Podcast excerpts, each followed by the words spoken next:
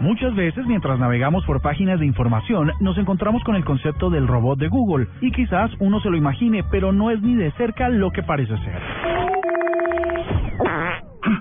¿Escuchaste esa rana? No se trata de un androide autónomo que camina por el cuartel general de Google en Mountain View, California, ni una montaña de latas y circuitos invadiendo laboratorios.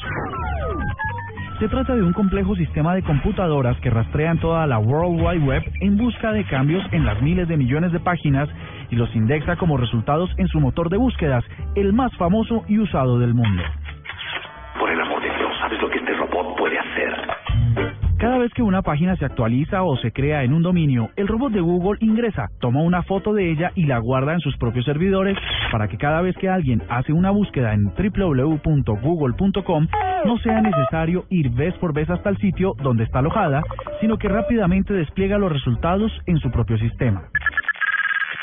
De hecho, la velocidad de respuesta en los resultados es una de las obsesiones de Google. A propósito, ¿qué opina usted de la velocidad de los resultados cuando busca algo en ese servicio? Buena pregunta, mi querido joven. Hice este experimento, puse las palabras Blue Radio en el motor de búsqueda y me arrojó medio millón de resultados en tan solo 0.35 segundos. El robot de Google tiene grandes cantidades de servidores por todo el mundo, tomando estas fotos varias veces por día y en cuestión de segundos. Servidores que ingresan a los sitios que geográficamente le están más cerca y así ahorra ancho de banda para todos los usuarios. El robot de Google, el artefacto de hoy aquí en la nube.